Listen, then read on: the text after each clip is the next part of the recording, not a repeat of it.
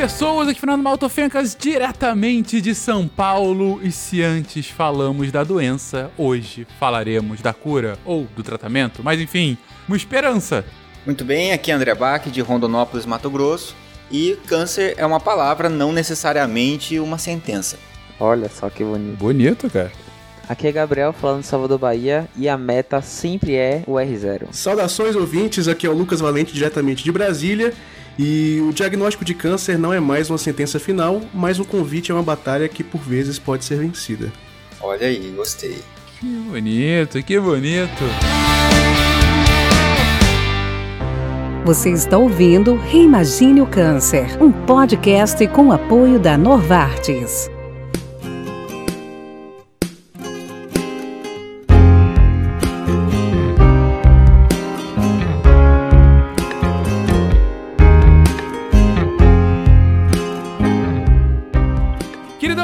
Começamos já essa nova edição dessa série maravilhosa que a Novartis está apoiando a gente sobre o câncer é, em que a gente está justamente entendendo mais sobre a doença. A gente está entendendo, afinal, o que, que é câncer? Afinal, o que, que causa o câncer? Como ele se manifesta? Onde ele se manifesta? E hoje a gente vai explorar como se trata quais são as, as possibilidades de tratamento para o câncer, porque, como dissemos todos aqui no início, porque cada vez mais, com o progresso da medicina, com o avanço da, da nossa sabedoria sobre como o câncer se manifesta, onde, como se manifesta, também avançam as formas como a gente pode tratá-los e fazendo com que o paciente tenha uma melhor qualidade de vida e que aumente muito as chances de remissão e de um tratamento efetivo para a doença. Gente, para começar, eu acho interessante a gente direcionar, porque como a gente já viu, é, tem o câncer, apesar de ter uma denominação ampla, ele pode acontecer, pode ocorrer em diversos lugares do corpo, de diversas formas e com diversas causas. Então eu imagino que também os tratamentos sejam diferenciados para esses tipos de, de câncer tão distintos que a gente tem, não? Exatamente, Fencas. Acho que a ideia inicial desse podcast aqui é esclarecer e desmistificar essa questão quando a gente ouve falar do tratamento do câncer e quando a gente ouve muito falar essa palavrinha cura do câncer, né? A gente ouve ela em diversos contextos, tanto no contexto realmente, ah, estou curado, né, é, de um câncer, um paciente falando, é, mas também a gente ouve muito isso na mídia, né, quando teremos a cura do câncer, finalmente vamos encontrar a cura do câncer, ou a, a, os cientistas estão escondendo a cura do câncer, né, sei lá, várias formas, né, com que a gente ouve isso, e a gente quer mostrar que isso não é tão simples, é muito mais complexo do que a gente imagina, as possibilidades que a gente tem de modo geral, né, então os tratamentos gerais mais é, pro, pro câncer. E aí, obviamente, com o desenrolar dessa série, que é o Reimagine o Câncer, a gente vai acabar chegando em alguns tipos mais prevalentes e aí a gente talvez aborde com mais é, precisão, mais especificamente cada, uma desses, cada um desses cânceres, né? Mas agora a gente vai dar um panorama geral do tratamento e não só o tratamento quimioterápico, que é talvez uma das primeiras coisas que vem à cabeça das pessoas, né, a quimioterapia, mas também uh, o tratamento não farmacológico, né, o tratamento cirúrgico, radioterapia, etc. Perfeito. Então vamos lá. Vamos lá comentando sobre esses diferentes tipos de tratamento. E como você comentou, né, Baki? Então a, a, escolha desse tipo de tratamento vai depender muito é, da causa, vai depender do local, vai depender do que mais. Do que mais. Por que, que um tratamento é mais efetivo para um e não para outro? É, é, melhor a gente descrevendo cada um deles, vai ficar mais fácil para o público? É, com certeza. A gente vai entrar logo neles, né? Mas acho que inicialmente é importante a gente ter uma noção de que uh, depende muito da localização do do tumor, é, do estadiamento desse, da doença, né? Do estágio em que se encontra né, esse tumor e também do, do estado do paciente, porque a gente está falando aí de um indivíduo que vai ser submetido a um procedimento frequentemente ou invasivo ou é, agressivo no sentido de né, poder causar danos a, a, outros tecidos, a gente já vai entender também o porquê disso. Então, nem todo paciente vai tolerar todo tipo de tratamento, né? Então, também tem essas diferenças individuais do, da pessoa e as diferenças de cada tipo de tumor, da localização, o acesso, né? A, a, a, se é algo mais localizado, se é algo mais de caráter mais sistêmico, se é um tumor sólido, se não é. Então a gente tem várias possibilidades aí. Então, como o Bach falou, existem diversos tipos de tratamento. Então, cirurgia, quimioterapia, radioterapia. E nem todos os tipos de câncer você vai usar todos os tipos de cirurgia. Então, por exemplo, se você tem um tipo de neoplasia que responde ao hormônio, você pode usar uma terapia hormonal. Por exemplo, é, por exemplo, câncer de próstata, você pode reduzir a testosterona, que a gente vai comentar spoiler de um cast mais lá na frente. É, se é, um, se é um, um, um tumor que está em localização de fácil acesso cirúrgico, como por exemplo a próstata também, ou então, por exemplo, o câncer de colo ou o câncer de fígado, a gente pode fazer uma cirurgia. E esses, todos esses métodos precisam ser discutidos tanto com o seu oncologista clínico quanto com o cirurgião oncológico para saber qual que vai ser melhor. E além disso, a gente sempre fala de tratamento e a gente sempre pensa em, em tratamento como uma coisa curativa. Então a gente sempre quer tratar Assim que a gente vai, eu falei até na, na, entrada que a R0, a cirurgia R0 é aquela cirurgia que remove toda a neoplasia visível e microscópica, ou seja, em teoria ela te cura, porque ela remove tudo do seu corpo. Essa é sempre a meta que a gente quer, quer fazer. Só que ao mesmo tempo existe um princípio bioético, inclusive, que é de beneficência e não maleficência. A gente tem que se botar na balança o quanto que a gente vai fazer vai ser agressivo ao corpo. Então, se a pessoa, por exemplo, tem um tumor é, no cérebro invasivo, ou então tem um tumor extenso no pulmão, nos dois pulmões, fica difícil você fazer uma cirurgia R0, que é uma cirurgia para retirar completamente. Então a remoção completa do câncer é sempre objetivo, mas ela nunca pode estar, nunca pode ultrapassar o bem-estar da pessoa, porque não adianta nada você curar o câncer e a pessoa morrer de complicações uma semana depois. Então é sempre essa balança que deve ser, deve ser sempre observada e avaliada na hora do tratamento. Sim, é, se você considerar que é, a, a, localização do, do, do tumor, né, do câncer, é, e você quer retirar todo o câncer, né, todo o tumor, às vezes, depende de quanto que ele está infiltrando outros tecidos, você não consegue retirar ele inteiro sem que você cause um dano muito grande no paciente, né? Então, por isso que você nem sempre a gente consegue fazer o R0, que é retirar completamente o tumor. Nesse ponto, a gente pode entender a cura, mas na verdade o tratamento né, é, do, do câncer com um objetivo mais prático né, de tentar suprimir, chegar a um estado de, de remissão, né, é um estado que seja subclínico e que possa manter a qualidade de vida desse paciente, é, encarando como se fosse realmente uma doença crônica que a gente mantém controlado, né, também sob controle com, com outros medicamentos, né? Como a gente já faz com outros, outras doenças, né? E também a gente tem, obviamente, a questão dos cuidados paliativos, que é um outro assunto importante que a gente vai entrar né, em outro episódio, mas que também é uma é algo que a gente precisa sempre discutir e que é muito importante no caso do, do câncer, né? E uma coisa importante a gente dizer sobre a questão da cura do câncer, a gente tem que fazer um paralelo que, na verdade, o que a gente está fazendo é tentando, é, é, pensando aqui na cura é, por um medicamento, né? Quimioterapia. A, a, nossa, o nosso objetivo é destruir um conjunto de células que estão causando um problema no nosso organismo. É, tudo bem, são células nossas mesmo, né? Mas que por algum motivo perderam esse controle de divisão, isso a gente já explicou em outros podcasts, né? Mas a gente está tentando destruir um conjunto de células ali, né? E, e é, não é muito diferente de tentar destruir um conjunto de células, por exemplo, de bactérias, né? Que existem várias bactérias diferentes, vários tipos diferentes, elas sofrem mutações, elas adquirem mecanismos de resistência, assim como essas células tumorais que a gente está tentando destruir, que elas são diferentes para cada tecido, elas são diferentes entre cada indivíduo, porque cada pessoa tem o seu próprio DNA. Então é um mundo totalmente diverso de vários tipos celulares diferentes, é muito individuais e é muito reducionista a gente pensar, ah, esse medicamento aqui vai curar o câncer é como você pensar, esse antibiótico aqui trata qualquer infecção, né? Isso é muito difícil, é sempre uma batalha que a gente vai ter que ficar sempre lutando, sempre avançando, mas a gente obviamente pode, com o passar do tempo, melhorando os nossos alvos, né, é, farmacológicos, a gente pode com o tempo ter resultados melhores, que é o que a gente quer. Né? O que você está comentando aqui é que, pelo menos nesse momento, e pelo menos no, no, no curto, médio prazo talvez, a gente não vai ter uma vacina anti-câncer ou uma pílula cura câncer, alguma coisa. Uma panaceia, né? Uma coisa que vai curar todos os cânceres. É, uma bala de prata, né? Exatamente, uma bala de prata para cura. A gente vai ter lá aquele antibiótico que é mais eficaz contra tais tipos de bactéria, por exemplo, que na maior parte das vezes ele vai funcionar, mas algumas delas vão ser resistentes. Para outro conjunto de bactérias ele não vai funcionar.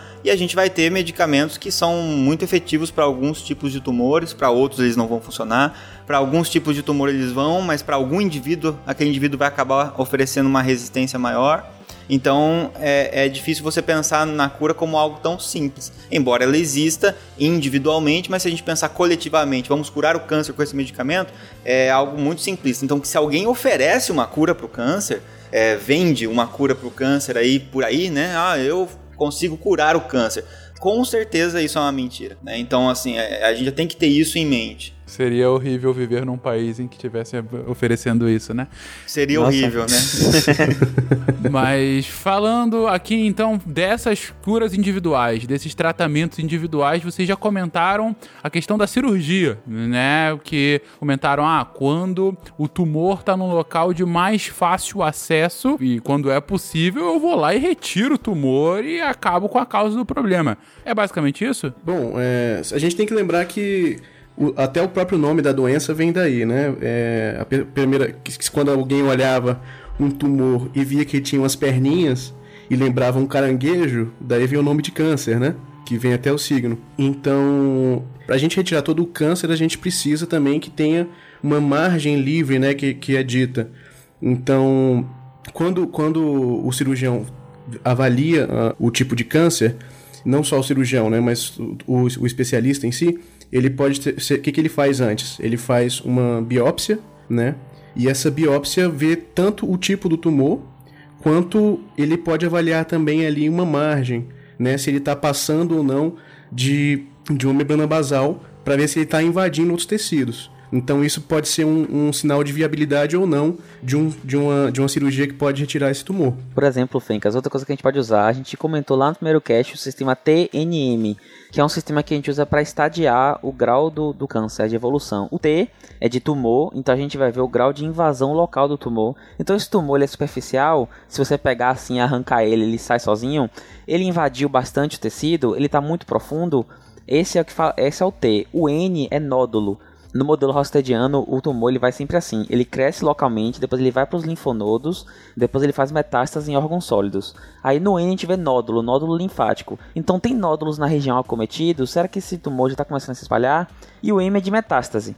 Então com o sistema TNM a gente consegue avaliar, por exemplo, se um, se um tumor ele é T1, N0, M0, quer dizer que ele tem uma invasão local muito pequena ele não tem metástase. Se o sítio, de se o sítio do tumor for de fácil acesso, a gente pode pensar na cirurgia com uma proposta curativa para esse, esse, esse paciente. Agora, se é um tumor já T3, que já tem invasão de vasos sanguíneos, já tem algum nódulo acometido, aí fica um pouco mais complicado fazer uma cirurgia unicamente com margens livres e garantir que a pessoa vai estar curada. Aí você já começa a pensar em retirar o órgão completamente, ou fazer uma cirurgia junto com quimioterapia, e isso vai realmente de caso para caso. Então, no caso, por exemplo, uma manchinha na pele, aquela manchinha na pele mais preta, né? Que, que falam que pode ser câncer de pele, mas que tá só superficial, não foi muito para dentro, é, não tem qualquer tipo de metástase ou coisa do gênero, beleza. Se eu tiro a manchinha, tirei a, causa do meu problema, é, em teoria o paciente está curado.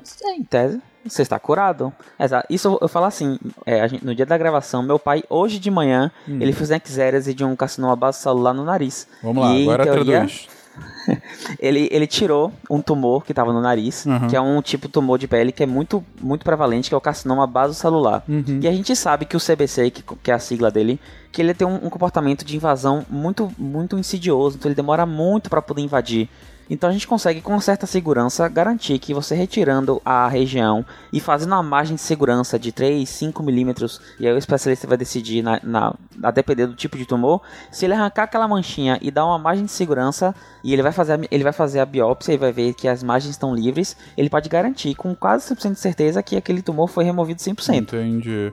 Você dá uma margem de segurança porque pode ser que o tumor já, já tenha começado a migrar para o lado. A gente não consegue ver é, macroscopicamente se, se você conseguiu tirar todo o tumor ou não, né? Então você faz essa margem de segurança para você garantir que o tumor foi retirado. Como é que ele faz Entendi. isso? Ele retira esse tumor, né, com a margem que ele acha que está uma margem razoável. O patologista ele pega esse tumor e ele pinta ele com uma, com uma coloração específica lá no, no, no microscópio ele olha e vê se onde está colorido tem um tumor tocando. Se uhum. o tumor tocar essa, essa, essa tinta, provavelmente ficou um pouquinho de tumor no local da cirurgia, entendeu? Então, ah, para isso que serve essa margem livre Né? Isso que quer dizer margem livre, quer dizer que o tumor não toca a margem, quer dizer que você teoricamente retirou todo o tumor.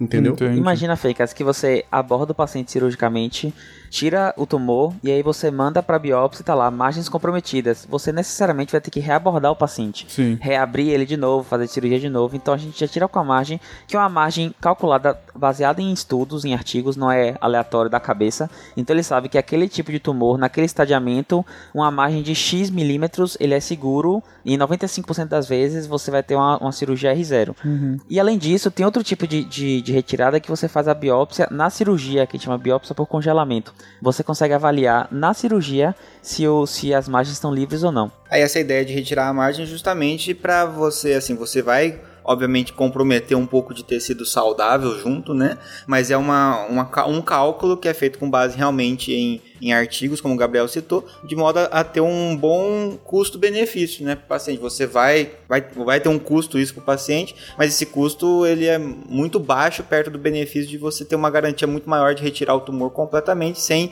ter essas sobras que foram citadas aqui. Não, tá respondido. Bom, mas esse é o caso mais tranquilo, né, mais simples, que é quando você não teve uma, uma invasão, não teve uma metástase. E quando você já começou a ter, não sei, um nódulo, quando começou a ter realmente uma profundidade maior.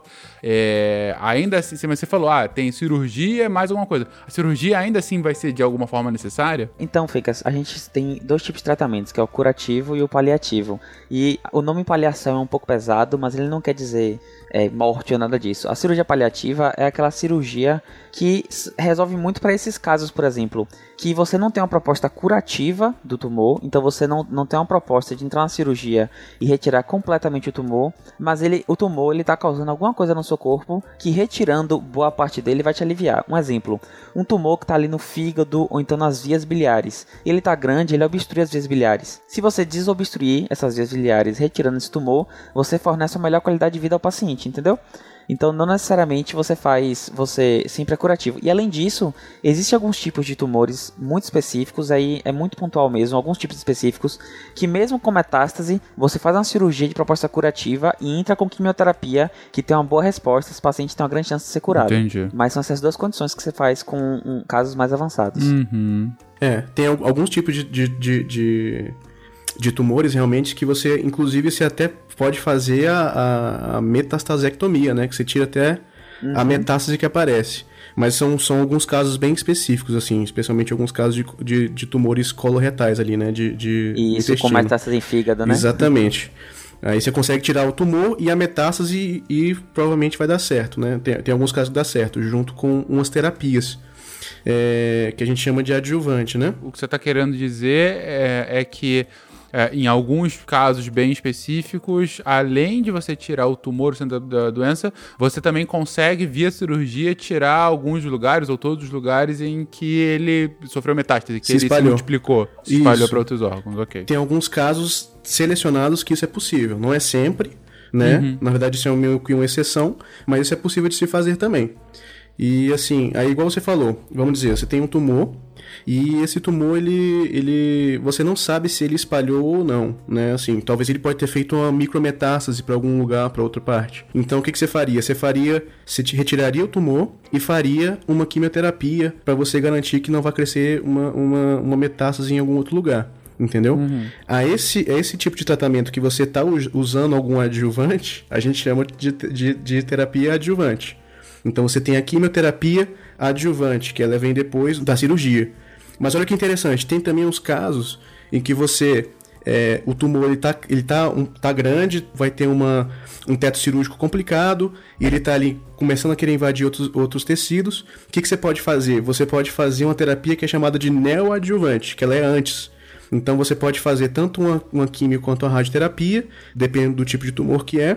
O tumor diminuiria e você teria uma margem mais segura de você fazer a cirurgia, entendeu? Ah, entendi. Então você primeiro faz um outro tratamento. A gente vai falar já agora de quimio e radioterapia, mas é como se fizesse um tratamento anterior para diminuir o tamanho dele e tornar factível você retirar com uma cirurgia. Isso. Então quando você faz essa terapia antes, a gente chama de neoadjuvante. Quando você faz ele depois da cirurgia, chama de adjuvante. Entendi. Bom, tá explicado, tá explicado.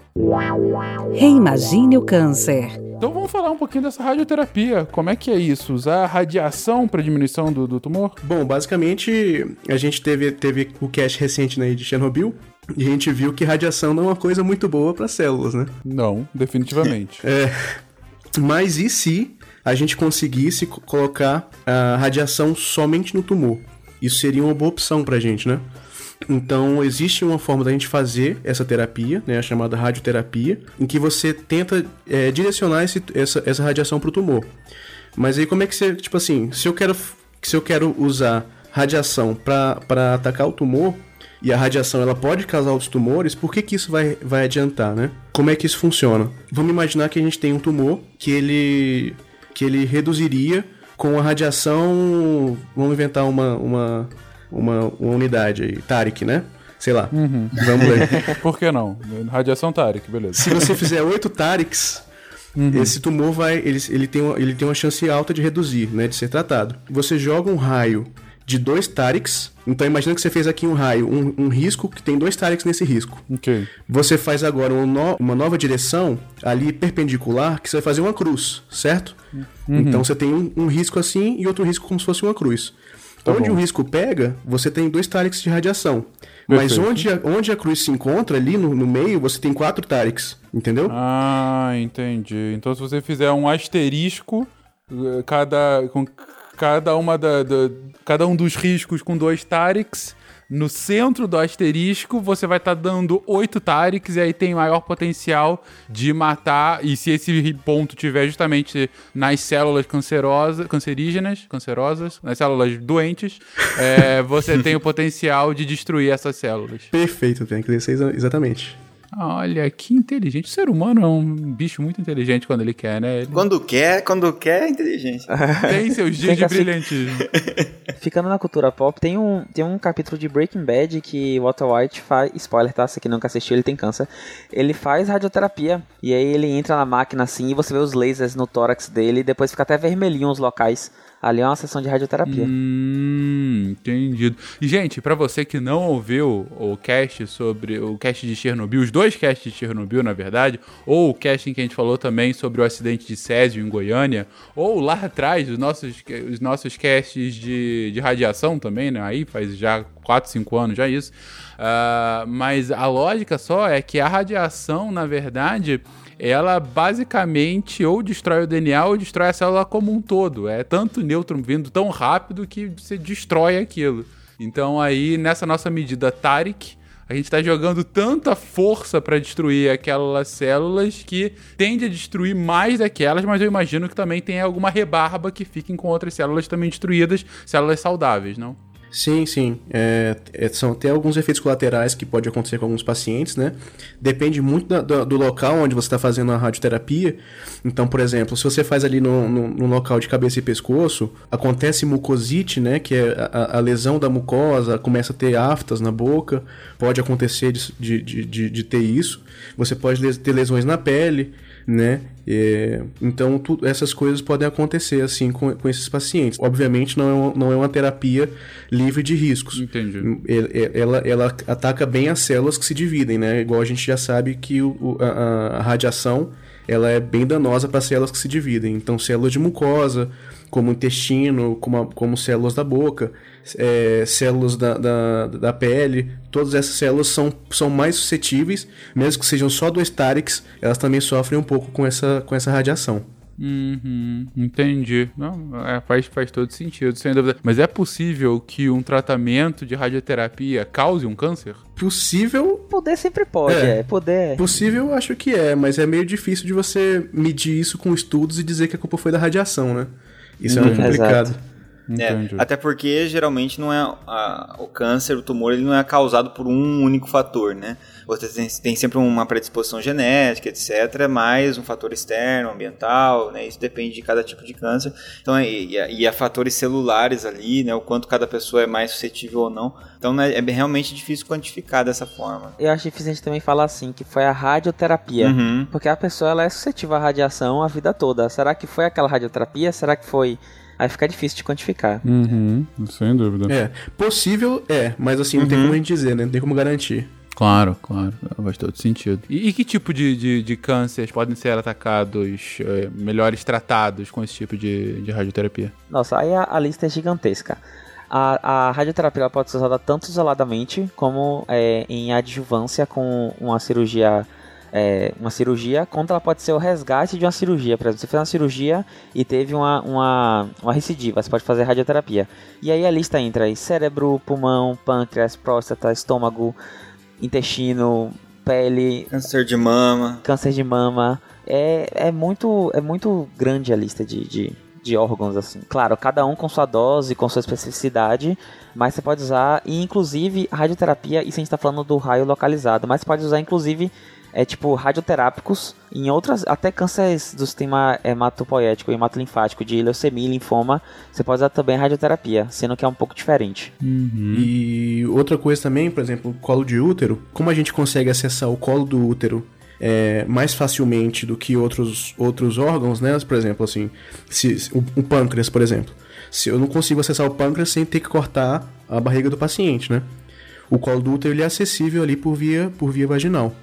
Então existe uma outra modalidade também de radioterapia que é chamada de braquiterapia, em que você consegue colocar ali próximo ao local um dispositivo que emite radiação e ele fica muito mais localizado do que se fosse essa radioterapia que fica girando em volta do paciente. Bacana, bacana. É, essa é a braquiterapia. Uhum, maneiro. Mas outra que eu ouço falar mais ainda do que a radioterapia é a quimioterapia, né? Por que, que ela é mais famosa, gente? Ou é só viés meu, não é tão famosa assim? Não, é porque realmente ela, ela é utilizada, como foi falado, né, como adjuvante em diversas é, condições, né, e ela existe uma grande variedade, né, de tratamentos e, e, de certa forma a gente pode considerar que esse tipo de tratamento ele revolucionou, né, a, forma de controlar os tumores, né, e então, assim, tradicionalmente a gente considera que a, a terapia do câncer, a terapia farmacológica, né, baseada em, em drogas, medicamentos, né, uh, ela tem base, por base o princípio de que as células tumorais, né, elas frequentemente elas estão ciclando, né, estão se multiplicando. Então elas são mais sensíveis, seriam mais sensíveis que células normais à interferência na síntese do DNA ou na mitose delas, né, na divisão celular. Então, as primeiras drogas que a gente tem, as clássicas, né, quimioterapia clássica, que é o que a gente está falando nesse tópico especificamente, são é, drogas que vão de alguma forma tentar interferir na síntese de DNA e na divisão celular. Né? E com isso, embora então não exista uma especificidade da droga em si, nesse caso, não é a droga que está escolhendo, ela, ela, não olha para a célula e fala: Isso aqui é uma célula tumoral, eu vou atacar ela, né? e isso aqui não é tumoral, então não vou atacar. A droga não consegue fazer isso mas graças a características das células tumorais que se dividem mais, né, é, portanto necessitam mais né, dessa questão de, da, de, de síntese de DNA e etc., elas conseguem acabar tendo essa certa seletividade um pouquinho maior para as células tumorais. Por isso que a gente consegue, de modo geral, é, atacar mais o tumor do que o próprio indivíduo. Mas se a gente reparar, a gente vai ver que são, são drogas e, cujo tratamento pro, produz muitos efeitos adversos que faz com que o paciente sofra bastante, né? tenha bastante efeito colateral. E isso a gente consegue de novo fazendo uma comparação, como eu falei para antes, né? A gente pega lá os, vamos pegar os antibióticos, por exemplo, os antifúngicos, então medicamentos para as bactérias lá, um, um antibacteriano, um antifúngico lá para tratar os fungos e um quimioterápico é, no caso do câncer, né? Um, um antitumoral. É, a gente está tentando destruir células. Só que num caso a gente está tentando destruir célula de bactéria, no outro é um, uma célula de fungo e no outro é uma célula humana. E aí, se a gente olhar essas células né, enfileiradas ali, a gente vai ver que é uma célula procarionte, por exemplo, a bactéria, enquanto a humana é uma célula eucarionte, né? E aí isso tem características muito distintas. Por exemplo, a bactéria, boa parte, a maior parte delas tem a chamada parede celular, né? Se a gente lembrar lá da biologia. Enquanto a célula humana não tem, ela tem uma membrana celular só, né? A bactéria tem a membrana e tem a parede celular. Então, qual que é a grande vantagem da bactéria ter uma parede celular para nós, farmacologicamente falando? Eu posso desenvolver medicamentos que, cujo alvo seja a parede celular. Então eu pego uma penicilina lá, eu uso, impede a síntese da parede celular, a bactéria vai morrer. E como a minha célula não tem parede celular, eu não sou atacado pela penicilina. Eu vou ter alguns efeitos adversos relacionados a outras questões, mas eu não estou destruindo células minhas, porque eu escolhi um alvo muito específico, né? Os ribossomos das bactérias são diferentes dos nossos, então dá para ter um alvo mais específico do ribossomo, né? As enzimas, a, a síntese de DNA, a bactéria produz o seu ácido fólico, por exemplo, e eu consigo interferir na síntese do ácido fólico dela, só que o ser humano obtém ácido fólico pela alimentação, então eu consigo atrapalhar a bactéria sem atrapalhar tanto o ser humano. Então, essa especificidade a gente consegue muito mais facilmente. Conforme a gente vai pegando células mais parecidas com a célula humana, mais difícil é encontrar esses alvos farmacológicos tão diferentes, né? E é por isso então que a gente acaba atacando a célula do tumor, mas consequentemente atacando várias outras células nossas que também estão fazendo divisão celular, né? Então, o fármaco nesse caso da quimioterapia clássica, ele é incapaz de distinguir tão bem essa essas, essas, esses dois tipos celulares, né? É, a lógica é, já que eu não consigo definir meu alvo, para eu atacar ó, meu, o alvo do mal, eu também acabo atacando o alvo do bem, dado que eles são indistinguíveis, né? É, uhum. se o alvo do bem ele se comporta parecido, né, e se multiplica tanto quanto é, o alvo do mal que a gente tá falando aqui, é, ele vai acabar sendo atacado também, né? Hum, entendi. É, Fencas, o que você falou de estar tá no imaginário é porque os quimioterápicos eles já existem desde antes da, da, do tratamento para o câncer e eles não são só usados no câncer. Quimioterápico ele é qualquer é, é uma classe de fármacos usados que interfere no metabolismo celular. E existem outras doenças que a gente usa quimioterápicos, que a gente quer interferir nesse, nesse principalmente doenças autoimunes, a gente usa bastante quimioterápicos. Então por isso está tanto já no imaginário popular. E isso que o Bach falou agora, de, ela, de atacar as células, claro que a gente vem evoluindo, mas os quimioterápicos eles podem causar uma, uma, uma síndrome que a gente chama de síndrome da lise tumoral. Imagine que você está dando um, um, um fármaco que ele vai atacar o metabolismo das células. Aquelas células neoplásicas que têm um metabolismo maior, mais, mais, mais rápido, elas vão sofrer mais e vão morrer. Se ela tem muita célula tumoral e todas morrem de vez e elas entram em necrose e elas liberam material é, o material delas na, na, na corrente sanguínea, a gente tem uma coisa chamada síndrome da lise tumoral, que a gente tem alterações metabólicas no corpo, a gente tem aumento do potássio, redução do cálcio, que é esse aumento de, de coisas que foi destruída da célula e foi colocada para dentro da corrente sanguínea. É uma coisa que acontece principalmente quando os tumores são bastante extensos e você usa quimioterapia. E claro que hoje em dia cada vez menos isso acontece, porque cada vez mais específico, as doses são cada vez mais ajustadas para os tamanhos, as indicações são cada vez mais corretas, mas pode acontecer. Entendi. E seria então uma, um grande revés do uso é, de, dessa quimioterapia, que seria justamente, bom, como consequência é, dessa destruição pouco, pouco concentrada, né? Dessa destruição das células saudáveis e das células uh, doentes. Isso, principalmente das tumorais, mas as, as mais saudáveis acabam indo juntos também. Entendi. Mas ah, aí a pergunta, principalmente ao BAC, que, que é bem da área, quais são as soluções que estão sendo feitas para ficar então mais focados, BAC, para diminuir esses ataques? A gente conseguiu identificar algumas alguns comportamentos anômalos, vamos colocar assim, o suficiente para para ter algum tipo de remédio que só ataque ah, células doentes, elas balançam um pouquinho e aí quando balançam elas são mortas, alguma coisa do gênero. Bom, então uma das coisas para tentar melhorar o tratamento, até antes né, da gente entrar numa parte um pouco mais específica, é a combinação, né? Então combinar é, fármacos diferentes drogas diferentes, com mecanismos de ação complementares diferentes para tentar ter uma sinergia de ação. Então a gente faz isso já também. Eu sempre estou puxando o exemplo do, do, das bactérias porque é uma forma de tentar entender essa questão de, de combater células, né, que são tem toda a sua complexidade de diversidade. Então, por exemplo, às vezes você tem lá uma associação de antibióticos, amoxicilina com ácido clavulânico, por exemplo. Então, para tentar é, conseguir eliminar uma bactéria que apresenta uma determinada resistência. Então, isso também é uma possibilidade para os quimioterápicos, você combinar quimioterápicos diferentes de modo a tentar, às vezes, diminuir a dose de cada um isoladamente, reduzindo a, o potencial tóxico deles, e ao mesmo tempo conseguir uh, ganhar, cercar, digamos assim, né, por mais lados aí, o tumor e impedir que ele, que ele cresça ou levar à sua destruição. Mas, é, como a gente falou, isso traz muitos efeitos adversos pela essa inespecificidade que a gente tem. E aí a gente tem agora cada vez mais tentado né, é, trazer aí as terapias chamadas terapias direcionadas. Então, o que, que são as terapias direcionadas?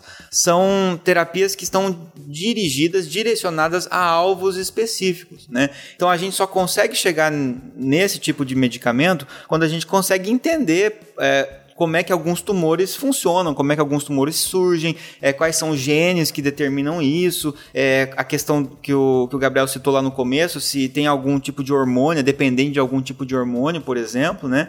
Então, se a gente entende, por exemplo, que um determinado tumor, a gente consegue identificar que um determinado tumor, câncer de mama, ele é dependente de estrógeno, por exemplo, então a gente sabe que o estrógeno é que faz ele crescer, se desenvolver mais, a gente consegue ter uma, uma terapia direcionada, quer dizer, a gente pega um fármaco que que antagoniza, que impede a ação do estrógeno, por exemplo. Então você usa um medicamento que não deixa o estrógeno agir, e se o estrógeno não consegue agir nos seus receptores, ele não consegue, entre aspas, alimentar esse câncer, né? Que é o que a gente faz aí com o tamoxifeno, por exemplo, né? no tratamento do câncer de mama. Então isso é muito interessante, por quê? Porque aí você consegue usar um fármaco que está fazendo uma ação contra o tumor, de uma maneira específica através de receptores, etc. Não vai ser isento de efeitos adversos, obviamente, porque um organismo que está sendo privado da ação do estrógeno vai ter consequências, obviamente, mas consequências muito menores, né, muito mais uhum. toleráveis do que você sair destruindo mais células, né? Então esse é um exemplo clássico, né, de, de você ter uma, uma terapia um pouco mais direcionada. Outro exemplo clássico é é o iodo, por exemplo. Então, qual é a, o, a gente tem uma glândula que ela faz os hormônios delas baseada em iodo, que é a Sim. tireoide. Então certo. você dá iodo radioativo que ela, esse iodo radioativo ele vai se concentrar na tireoide e por isso ele vai atacar as células cancerígenas, mais especificamente da tireoide. É um outro exemplo clássico de terapia direcionada também. Uhum, entendi. Bacana. E olha só que interessante, quando tem algum problema, algum acidente nuclear, como vocês estavam citando, uma das atitudes quando teve o desastre de Fukushima ali, né, que a gente na época saiu uma notícia falando assim, que a, o governo estava com escassez de pastilhas de iodo para ser distribuída para a população. Aí nesse caso era o contrário era um iodo radioativo que estava no ambiente e que poderia levar a danos na tireoide. E aí você dá. As pessoas estavam usando iodo na, normal em grandes quantidades para competir com esse iodo radioativo e não deixar esse iodo radioativo chegar na tireoide. Você satura o sistema de iodo, né? E a, e a célula não, não pega o iodo que é radioativo, né? Uhum, Isso. Porque senão você se tornaria uma pessoa radioativa, né? Porque ia ficar Isso. realmente. Isso. Entendi. Exatamente. É, então, a lógica que, você, que eu estou entendendo, Bach, é que a partir do momento que você começa a entender mais e mais o funcionamento de cada um dos tipos desses cânceres, você muda de um ataque de uma arma nuclear que mata tanto as células é, doentes quanto saudáveis para um ataque bem mais direcionado que ainda Isso. assim tem efeitos colaterais, mas efeitos colaterais muito mais bem é, controláveis do que aquela arma nuclear anterior. Isso. Exatamente, como se você usasse uma estratégia, vamos supor que é uma guerra, né? E o, a, o, a, o normal, que é o, a quimioterapia clássica, ela tá lá bombardeando uma região onde, onde se imagina ali que tem né, uma divisão maior, mas ele, é, são alvos tão inespecíficos que ele começa a bombardear vários locais e causa uma destruição que pega muito dano colateral ali de, de pessoas, né, de civis por exemplo, nessa guerra ali, né? Agora, outra coisa é, é, você olhar com uma estratégia um pouco mais cuidadosa e olhar o suprimento, por exemplo, de água do exército inimigo. E você vai lá e coloca alguma coisa naquele suprimento de água e você afeta só aquele quartel-general, por exemplo, né? Isso é uma terapia mais direcionada. E isso também envolve os anticorpos monoclonais que a gente fala, né? Que na verdade seria o quê? Seria você produzir anticorpos que são capazes, né? anticorpos a gente sabe que são característicos pela sua especificidade, né? A gente consegue produzir a nossa resposta imunológica adaptativa, a gente falou sobre isso no, no SciCast de imunologia, né? A nossa resposta adaptativa, que é aquela que gera, por exemplo, quando a gente toma uma vacina, né? A gente desenvolve anticorpos contra determinada doença que daí esses anticorpos vão lá e vão marcar aquele microorganismo para que nosso sistema imune consiga de maneira específica conseguir é, eliminar, né, esse microorganismo. A gente também tem essa possibilidade, cada vez mais que a gente conhece os, os tumores, de desenvolver anticorpos contra determinado tumor para que esse anticorpo consiga identificar, se ligar nesse tumor e meio que sinalizar, falar, ó, oh, tá aqui, é como se fosse um sinalizador que fica piscando ali, e aí o cara que vem do bombardeio ele consegue olhar e, e, e, e, destruir especificamente, né? Então você conseguir mostrar para o sistema imune, ó, é aqui que está o problema, vem atacar esse lugar. Então é uma possibilidade de terapia direcionada. É, e ela é tão direcionada, cara, que você é, dependendo do tumor, você faz essa, é, essa, esse rastreio, né? Alguns, alguns estudos que a gente chama de imunohistoquímica ou imunofenotipagem, você consegue ver qual é o tipo de tumor para você poder direcionar, por exemplo, para esses anticorpos monoclonais ou até mesmo o tamoxifeno que o Bach falou, que não são todas as células da, da mama, né, todos os tumores de mama que, re, que são uhum. responsivos a estrógeno. Então você pega um e ele, ele dá lá o, o estrógeno responsivo positivo e você, ah, beleza, a, a, a estratégia com tamoxifeno pode ser utilizada para esse tumor. Então eles são, são realmente direcionados para cada tipo de tumor. Exatamente, foi bom levantar isso, né? Não é todo tumor de mama que vai ser responsivo ao tamoxifeno. Alguns vão ter que ser utilizados as técnicas mais convencionais. Né? Entendi, entendi. Reimagine o câncer. É possível que ao longo do tratamento, de forma análoga a uma bactéria que sofre uma mutação e começa a ficar resistente àquele medicamento, a própria célula de alguma nossa célula é, é, doente, ela também com, comece a resistir àquele tratamento químico ou não? Sim, é, é, plenamente é possível e acontece realmente. Então, essas são células que estão em rápida divisão, né? E quanto mais rápido uma célula se divide, é, menos mecanismo de controle ela acaba tendo, né? De, de controle de reparo, inclusive. Então, é, é mutações podem acontecer, mutações sempre acontecem, né? Nas divisões celulares, sempre você acaba tendo erros e esses erros eles sofrem várias correções aí, mas quanto mais rápido for essa divisão, é mais chance de ter desses erros se perpetuarem. E um erro se perpetuando significa alterações nesse DNA que podem trazer alterações efetivas, né, manifestações efetivas ou não. E, e, isso pode acabar fazendo com que o determinado fármaco não, não reconheça ou não consiga agir contra aquela aquele, aquele tipo celular, né? Isso é uma possibilidade de resistência também, assim como acontece com bactérias, por exemplo. Outra coisa que pode acontecer também é o tipo celular do carcinoma, a gente tem, chama de carcinoma bem diferenciado, quando o carcinoma ainda, ainda guarda as características do tecido de base. Então, por exemplo, um câncer de próstata bem diferenciado, ele ainda parece uma próstata com pequenas alterações. Quando o carcinoma vai ficando indiferenciado, ele perde completamente as características. Quando você olha no microscópio, você não sabe dizer, porque em teoria, você olha no microscópio um tecido, você sabe dizer onde ele é. O carcinoma indiferenciado, você não consegue fazer essa diferenciação. Então o que pode acontecer é, em tratamentos a longo prazo, anos de tratamento, você pode começar a ter uma resposta gradativamente menor, porque esse carcinoma, que era diferenciado e você fazer o tratamento específico, começou a se tornar indiferenciado. Ou seja, aquele tratamento específico para aquele tipo celular específico não está mais funcionando porque esse câncer mudou tipo dele, mudou a, o fenótipo dele ele tá completamente diferente e inespecífico. É, e Entendi. mais uma outra coisa, é, tem a questão do próprio organismo e do que a gente chama de polimorfismo genético, né? É, da eficácia do tratamento, até do, de como o organismo é, elimina o medicamento, né? Porque a gente tem que pensar que esse medicamento que está sendo usado, além de todas essas ações, que é, é o efeito que a gente chama de farmacodinâmico dele, né? A ação dele no seu alvo terapêutico, mas se a gente voltar lá no SciCast de fármacos, a gente vai lembrar que tem também a chamada farmacocinética cinética, que é o, basicamente o percurso que o medicamento faz no nosso corpo e, e aquilo que o nosso corpo está fazendo com esse medicamento. E isso envolve a, a, chamada biotransformação no fígado, por exemplo. Né? Então tem pessoas que podem biotransformar, vamos supor, o, o tamoxifeno, que a gente falou, mais rápido ou mais devagar, né? E aí o tamoxifeno, inclusive, ele depende de uma biotransformação para que ele tenha um efeito mais, mais potente ainda, depois que ele passa pelo fígado, por exemplo. Então, se, essa, se alguma pessoa tem uma, uma alteração hepática em algumas enzimas que são responsáveis por fazer essas transformações no tamoxifeno e deixá-lo mais potente, por exemplo, essa pessoa pode ter uma resposta inferior ao tamoxifeno e necessitar de uma dose diferenciada, por exemplo e pode inclusive ter a questão de interações medicamentosas. Então a gente vai ter medicamentos que interferem nesse processo, né? De repente um, um antidepressivo que consiga fazer isso, um medicamento anticonvulsivante, vários medicamentos, né? Podem alterar a forma como os, os outros medicamentos são modificados por enzimas no fígado. Então, isso também pode, pode levar a prejuízo no tratamento, por exemplo. O que você está dizendo, Bach, é que não só cada corpo vai ter uma resposta diferente para o mesmo medicamento, afinal, os organismos são distintos, né? Então, pode ser que a gente tenha exatamente o mesmo tipo de câncer na mesma região do corpo, mas como o nosso organismo vai,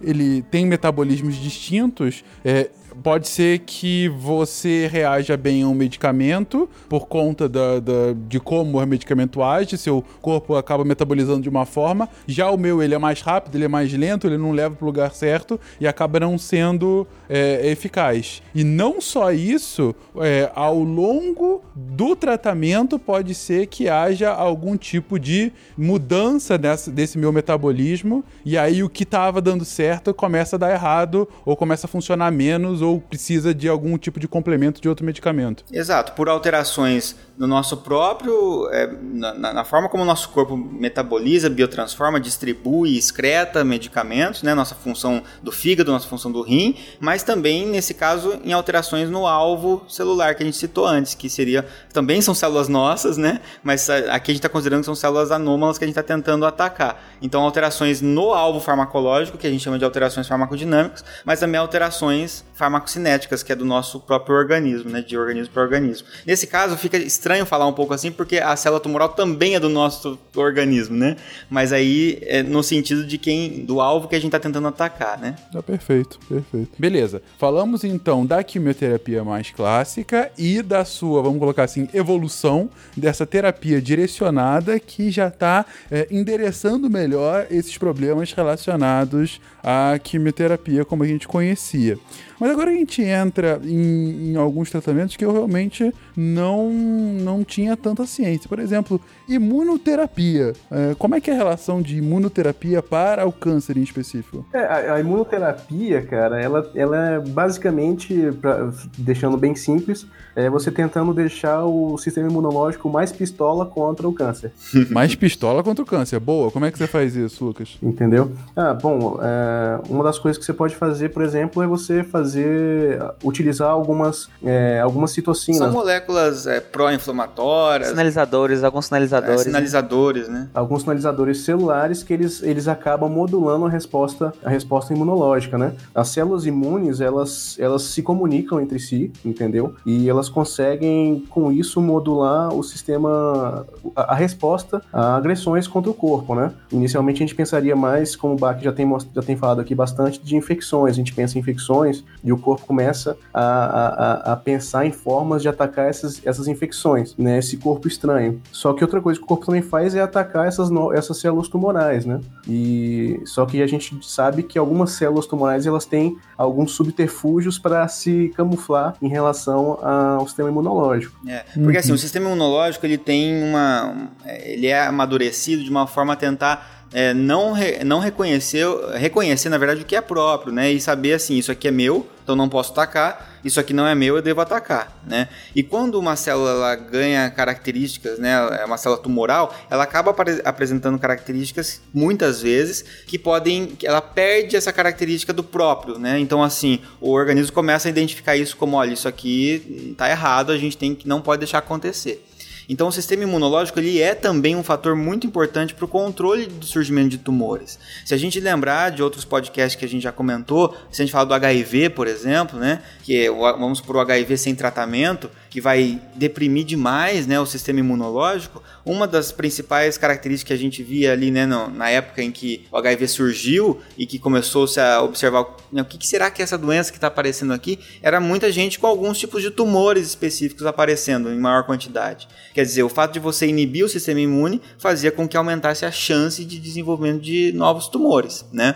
Então, a ideia aqui é tentar dar uma reforçada no sistema imunológico como uma forma de tentar combater tumores. Uma dessas pesquisas que a gente acaba tendo, né, um, um conjunto de pesquisas, são as tentativas de vacina contra determinados tipos de câncer. Né? Então, é, você tentar justamente fazer alguns, vamos supor, alguns tipos de câncer que sejam mais fáceis de a gente conseguir ter mais sucesso processo, assim como qualquer outra vacina que a gente tem também para vírus e bactérias, que algumas a gente consegue, outras a gente não consegue, algumas têm uma taxa maior, outra taxa menor. A gente também está tentando esse tipo de vacina para várias, eh, várias coisas, né? não só para câncer, mas também para alguns tipos de câncer. Né? Que ensinar o organismo a identificar a célula maligna como sendo não próprio e consiga eliminá-la com mais eficácia. Eu devo admitir, do alto da minha ignorância, que no início do cast eu tava falando, ah, vai ser impossível ter uma vacina para câncer. Eu falei isso do tipo, olha que besteira. É claro que nunca iam pensar em vacina para câncer. E é possível, então, pensar numa vacina. Não digo uma vacina para o câncer como um todo, mas para alguns tipos específicos de câncer, é potencialmente possível. Sim, está sendo estudado, né, para tipos específicos. É, é, claro que quando a gente tá falando isso, eu acho que também inclui na sua fala, Fencas, é assim, né, é tratar o câncer como um indivíduo só, né, uma doença, né? E, e, na verdade não é uma doença, ele é um conjunto de doenças muito diferentes, né? Mas assim como a gente tem, é, vamos supor, é, vírus que você tem vírus que so, eles sofrem várias mutações, mas às vezes algumas regiões desses vírus se conservam, né? Quer dizer, a gente vê que mesmo um vírus que estão com mutações diferentes, se ele, é da, ele, se ele é do mesmo tipo, ele tem uma partezinha ali que ele não, não muda, tá sempre ali. Então a gente pode ensinar o sistema imunológico a reconhecer essa partezinha que é mais conservada e que a gente consiga desenvolver algo que seja um pouco mais de aplicação mais ampla, né, para a população. A mesma coisa a gente pode tentar fazer aí para os tumores, mas ainda é algo que a gente está. Isso aqui é mais de vanguarda, né? A gente tá, essa parte da imunoterapia ela está vindo agora e com certeza é, vai trazer, né, e já está trazendo alguns resultados bem interessantes. Ela é bem direcionada, assim, né? É, igual a gente já, já tinha falado antes, como, como os cânceres eles é, a base principal seria aquele, aquele erro no DNA, né? Aquela, aquele erro na receitinha ali da, do bolo. Então, cada tumor ele vai produzir uma proteína diferente e essa proteína diferente vai ser expressa na célula, né? Então, às vezes você pode pegar um tumor que, que, que expressa uma, um, uma proteína X você pega essa proteína X e faz ela como se fosse uma vacina, e todas as suas células imunes começam a reconhecer essa, esse, essa proteína X como sendo uma invasora. Então você direcionaria as suas células imunes contra o tumor, entendeu? Uhum. Não, ficou bem claro, ficou bem claro como funcionaria e por que funcionaria. Realmente. Você está ensinando o seu corpo a tratar aquelas.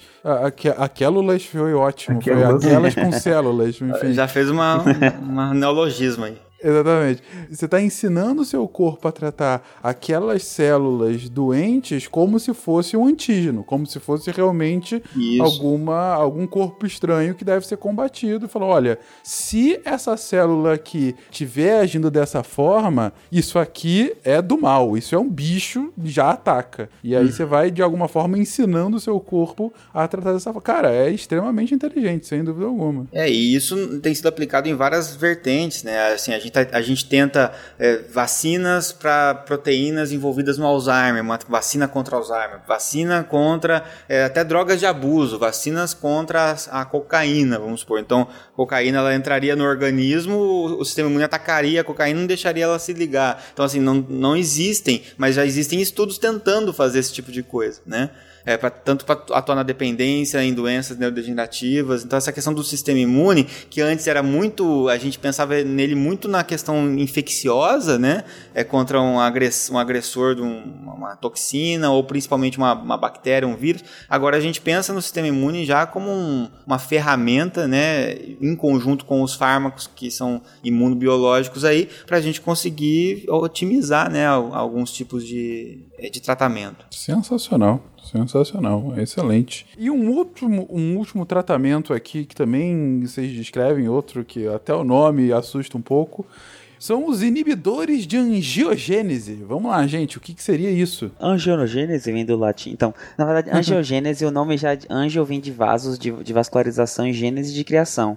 Inibidor de angiogênese, ele inibe a criação, o crescimento extensivo e excessivo, de, melhor assim, de vasos sanguíneos. Pensa que o tumor está crescendo Para ele crescer, ele precisa de nutrição. E ele está crescendo normalmente a mais do que o esperado e do que o normal para o metabolismo. Então, se pensou, para esse tumor sobreviver, ele vai precisar de vasos sanguíneos. A gente até comentou em outros casts que alguns tumores crescem tão rápido que eles, inclusive, crescem e já morrem e fazem uma área de necrose porque não dá tempo dos vasos chegarem. Então, o tratamento com inibidor de angiogênese, eles fazem isso mesmo, eles estimulam a redução, a estimula a redução do crescimento de vasos sanguíneos e com isso as células cancerígenas tendem a morrer. As células normais podem sofrer, podem, mas normalmente quem sofre mais é quem tem metabolismo mais elevado. E é por isso que se usa ele no câncer. É, hum. Então eles, eles, só, eles só atacam isso. Então o que, que eles fazem? Eles é, atacam, eles diminuem o crescimento de vasos sanguíneos e atacam o câncer diretamente. Ele muito dificilmente ele vai ser usado como uma proposta curativa mas ele consegue retardar o crescimento do câncer, ou então, por exemplo, é, como pode ser usado como neoadjuvante, como o Lucas comentou mais cedo, para poder fazer uma cirurgia, você usar inibidor de angiogênese, promove essa redução do crescimento, até morte de, de algumas células neoplásicas, para conseguir entrar com outras coisas. Deixa eu ver se eu entendi. É bom, um, para um tumor crescer, ele precisa cada vez mais se, ir se conectando com os vasos sanguíneos, porque Isso. como a gente viu nos primeiros episódios, o tumor é aquele crescimento louco, desenfreado, metabolismo é, é, o caos em forma de célula, né? Então ele está o tempo todo precisando de energia para poder viver, né? E, e para fazer isso, ele vai crescendo, ele vai criando cada vez mais vasos, e foi o que o Lucas comentou no início do episódio. E esses vasinhos, inclusive, dão essa aparência de um, de um caranguejo, daí o nome câncer, né?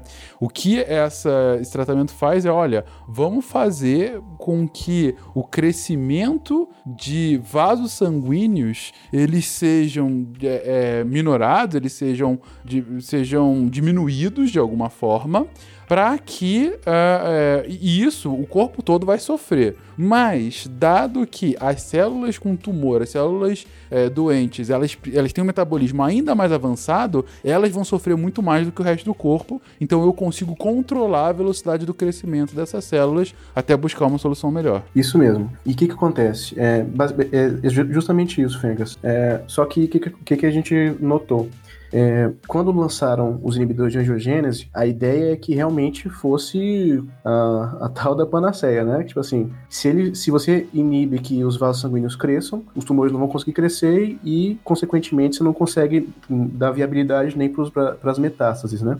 Só que é, existe, a gente tem muitos fatores de angiogênese, muitos mesmo. É, não somente os fatores de crescimento de endotélio, que são, estão entre os principais, mas, por exemplo, é, o, o, o, câncer, para ele, ele invadir outros tecidos, ele não consegue ir andando sozinho, né? Ele tem que ir destruindo o tecido em volta, né? Todo o colágeno. O colágeno, quando ele é destruído, ele, o, a, o próprio colágeno destruído, ele forma, ele, ele é um fator de angiogênese, entendeu? Então não, não é somente o fator que o, o tumor produz, mas várias coisas que ele faz estimulam a angiogênese. Então acabou que, que essa medicação, por enquanto, ainda não, tá, não tem essa resposta tão, tão exacerbada, tão, tão, tão ótima quanto a gente pensaria que ele ia ter. Entendi, entendi. Porque ainda que ele ataque um dos fatores da criação desse, do crescimento desses vasos, os vasos acabam sendo criados por outros caminhos e, no limite, ele não cumpre o que ele deveria cumprir. Isso, Exatamente. ele no máximo retarda,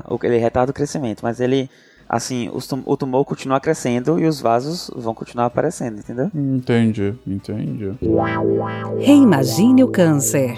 Gente, então encaminhando aqui para o final do cast, eu achei muito interessante entender eu até comentei no meio dele o, o, como a gente pode ser engenhoso, né? A engenhosidade humana é realmente espantosa quando a gente precisa, então é muito bacana ver isso tudo acontecendo. Mas a gente falou no início do cast também que a gente tem que ter sempre cuidado que o câncer não é uma doença, mas sim um grupo de doenças que pode ser, é, que pode acontecer em diversas partes do corpo, em diversas etapas da vida, por diversas causas distintas. Então, é, hoje não há qualquer tipo de cura para o câncer como um todo, e sim cada vez mais curas, uh, curas ou tratamentos para tipos específicos do câncer. Mas aí uma pergunta bem especulativa para vocês, e ainda mais indo no caminho desses inibidores de angiogênese, de angiogênese que vocês comentaram agora e tal, ou por outro caminho. É possível que num futuro, e aí podem especular, é claro que num futuro qualquer coisa pode ser possível, mas num futuro próximo, talvez na nossa vida ou numa próxima geração, a gente tenha, é, se não a cura do câncer, mas uma cura muito mais extensiva para 95% dos cânceres, alguma coisa do gênero? Antes de, dessa resposta, a primeira, assim, já no presente, né? Uh, o cuidado que a gente tem que tomar com, a, com essa questão. Porque justamente essa ânsia que a gente tem pela cura né, completa do câncer, eliminação completa do câncer, que é a mesma coisa que a gente tenta com a abstinência completa do dependente químico, que é o, né, tudo a gente, a gente quer sempre que, que se elimine completamente todo o problema, né? É, isso é uma coisa muito difícil da gente con conquistar, né? E, e qual é o grande problema? O câncer ele acaba trazendo um grande estigma, né, para o paciente. Então assim é um peso, né, essa palavra. Até por isso que eu comecei o cast do jeito que eu comecei. Então traz um peso muito grande e isso torna uh, o indivíduo indivíduo mais vulnerável, né? o indivíduo e, as pessoas que estão mais próximas. E isso é muito importante no sentido de que uh, a gente tem que preservar sempre a autonomia do paciente. E o que, que quer dizer autonomia? Autonomia é o paciente estar tá em plenas condições de tomar decisões, né? de eu quero fazer isso por causa de tal coisa. E quando uma pessoa está numa situação de vulnerabilidade, né, nesse caso é a vulnerabilidade pelo peso que o diagnóstico traz, é, isso faz com que a autonomia fique muito reduzida. Então, o que quer dizer isso? Se alguém chega falando isso, eu tenho aqui a cura do câncer, isso faz com que uh, fique muito mais, muito mais difícil do paciente tomar a decisão de não, isso aqui não parece que vai funcionar, né? Então, é, eu falo isso por causa da questão da fosfetanolamina, né? Então, que, que trouxe como a pílula do câncer. Então, ela, né, seria é, virou um furor, todo mundo querendo a tal da fosfetanolamina e sem nem dar ouvidos né, à comunidade científica. E não é por, exatamente por mal que isso acontece, né? Isso acontece justamente por causa dessa grande vulnerabilidade. Então é muito perigoso e é muito irresponsável né, a gente divulgar por aí informações desse tipo. Ah, a cura do câncer, isso aqui vai resolver. É tal dieta leva à cura do câncer, né? Dietas restritivas que a gente ouve falar aí Então o que acontece? Muitas pesquisas saem, esse, esse para mim é o grande papel que a gente tem aqui no SciCast. É, trazer a divulgação científica de uma maneira responsável. Porque muitas pesquisas vão sair, ah, tal tratamento com tal substância química mostrou remissão de tumor no rato X, né? Então, a gente não pode pegar um artigo científico desse, eh, que é específico, e, e divulgar isso na, na grande mídia como tal substância curou o câncer, né? Não, a gente viu um bom resultado de uma substância X contra um tipo de tumor X numa espécie X. Uhum. Então, Comprovado quando cientificamente, a... né? Isso. E aí as pessoas traduzem isso para o ser humano e de uma maneira geral, né, globalizada, e isso vai gerar um impacto que a gente não tem noção né, do tamanho que gera. A mesma coisa com essa questão das dietas restritivas aí e as pessoas que às vezes acabam abandonando o tratamento convencional quando ele é indicado é, e o, se dedicando a essas outras é, práticas né, não convencionais, digamos assim. E a gente falou muito sobre isso também na, na questão dos hábitos de vida. Então isso é muito perigoso. Se você olhar lá no site do INCA, as recomendações sobre essa questão das, das dietas restritivas, do abandono do tratamento, para fazer essas dietas restritivas, você vai ver que por mais que existam artigos mostrando que talvez tenha realmente uma relação, uma dieta cetogênica possa trazer algum benefício contra determinado tipo de tumor, isso não é uma prática recomendada de verdade, assim, na, na prática clínica, ainda não é aplicável, porque a gente precisa de estudos controlados, randomizados, duplo cego, né? A gente falou muito sobre isso também no cast de epidemiologia. Então a gente precisa é, ter mais, menos incertezas, porque é isso que a ciência faz, reduzir essas incertezas incertezas para a gente conseguir aplicar realmente na população. Então, tendo isso em vista, né, se a gente vai conseguir realmente ter uma, uma cura para o câncer, eu acho em linhas gerais, ah, vai curar o câncer, eu acho complicado afirmar dessa forma. Eu não acho. Mas eu acho sim que a gente vai ter cada vez mais tratamentos mais direcionados e, e que vão ter grande probabilidade, maiores probabilidades do paciente é, entrar em remissão ou no estado de cura. Né? Mas ainda vamos ter resistência, etc., assim como acontecem com as infecções. Né? Assim, Fencas, eu gosto sempre de pensar assim. Tipo, é, é, muito, é muito simples falar sempre. Sempre que a gente tá em qualquer condição médica, qualquer coisa da vida, que a gente chegou num ponto que é muito difícil evoluir. É, é normal, porque se a gente soubesse o próximo passo, a gente evoluiria, entendeu? Faria rápido. Então, mas se você olhar 30 anos para trás, 50 anos para trás, a gente está vendo que existe uma evolução. E por mais que a gente ache que está chegando no nosso limite, vai ter, a gente vai conseguir otimizar melhor a, terapia com imunobiológicos, vai entender melhor o funcionamento quimioterápicos, vai a, a, é, aperfeiçoar a cirurgia robótica, por exemplo, para remoção de tumores. Então, é, gradativamente, vamos ter mais acesso a melhores condições de tratamento e de, e de diagnóstico também. Vale ressaltar que é muito importante no, no diagnóstico do câncer, diagnóstico precoce, com um tratamento melhor. Então, não só o tratamento, como o diagnóstico vai ajudar bastante ainda. Mas o, o que eu podia deixar, se eu pudesse deixar alguma mensagem final nesse cast, é por mais que você queira fazer outros tipos de tratamentos e que eles não causem mal para você, não abandone o tratamento convencional, não abandone o tratamento é, alopático com seu oncologista, com sua equipe de oncologia, porque o, o abordagem ao câncer sempre é uma abordagem multidisciplinar é muito importante que quem está tá passando por esse tipo de situação, e eu entendo que é difícil, eu nunca tive câncer, mas eu já convivi com familiares muito próximos a mim que, que tiveram câncer e já faleceram com câncer, e eu sei que é uma situação que muitas vezes é desesperadora, é agoniante, a gente tem muito estigma ainda de que câncer é igual à morte, embora a gente tenta desmistificar um pouco isso aqui no cache, e a gente acaba buscando curas milagrosas, ou então gurus que fazem milagre. E a, é, é, é muito importante que você continue esse tratamento convencional. Você quer fazer um tratamento é, diferente? Converse com seu médico. Se ele não te fizer mal, tudo bem, faça ele, entendeu? Se ele vai te trazer paz, se ele vai te trazer tranquilidade, se ele vai te, se ele vai te trazer bem-estar, ele é um tratamento, como todos os outros. Mas não abandone o seu tratamento convencional e não faça nada que possa piorar o seu tratamento convencional. Essa é a mensagem final que eu deixo. Se você não quiser lembrar de cirurgia, quimioterapia, grave isso pra vida, porque é muito importante. A gente vai passar por situações que, pelo menos, alguém, alguém próximo a gente ou conhecido da gente esteja passando pelo câncer. E é, é muito importante que a gente tenha isso dentro da gente. Que, por mais que as coisas sejam difíceis, e é difícil, ninguém está diminuindo a dor de quem está com câncer. Mas, por favor, gente, não abandonem o tratamento convencional. Existem diversos é, relatos e pessoas famosas, inclusive, que abandonaram o tratamento convencional.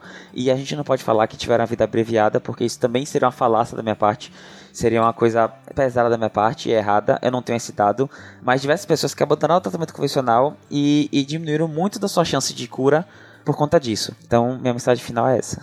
Quer comentar alguma coisa, Lucas? Bom, uh, realmente, é, eu já vi muitos pacientes com câncer, é, já convivi com muitos pacientes com câncer, pacientes graves, e a gente vê no dia a dia que a gente, a, a pessoa com câncer, né, se você está com câncer, se você tem alguém que, que você conhece que tem câncer, a gente pensa muito mais é, muito mais emocionalmente do que racionalmente, né? Você se apega a qualquer tipo de, de, de esperança que aparece na sua frente, né? Então eu só reforço mesmo que, o que o Gabriel falou de, de não abandonar né, o, o tratamento convencional. Você pode fazer os tratamentos alternativos também, sem problemas. Não abandone o tratamento convencional. É isso então, gente. Vimos aqui as muitas opções e cada vez mais, cada vez melhores, cada vez mais precisas que a gente tem para o tratamento dos muitos cânceres. Espero que vocês tenham se interessado. Eu achei fascinante a forma como a gente lida com a doença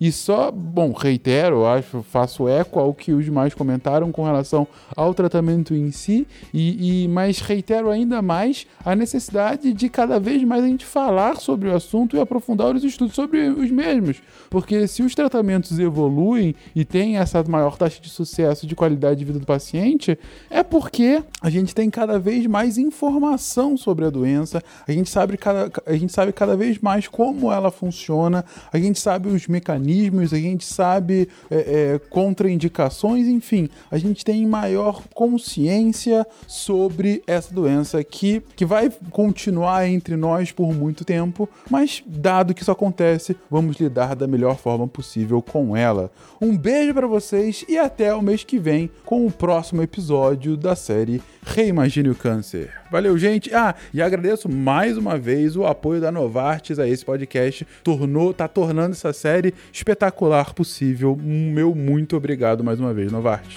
Um beijo, gente, e até o mês que vem.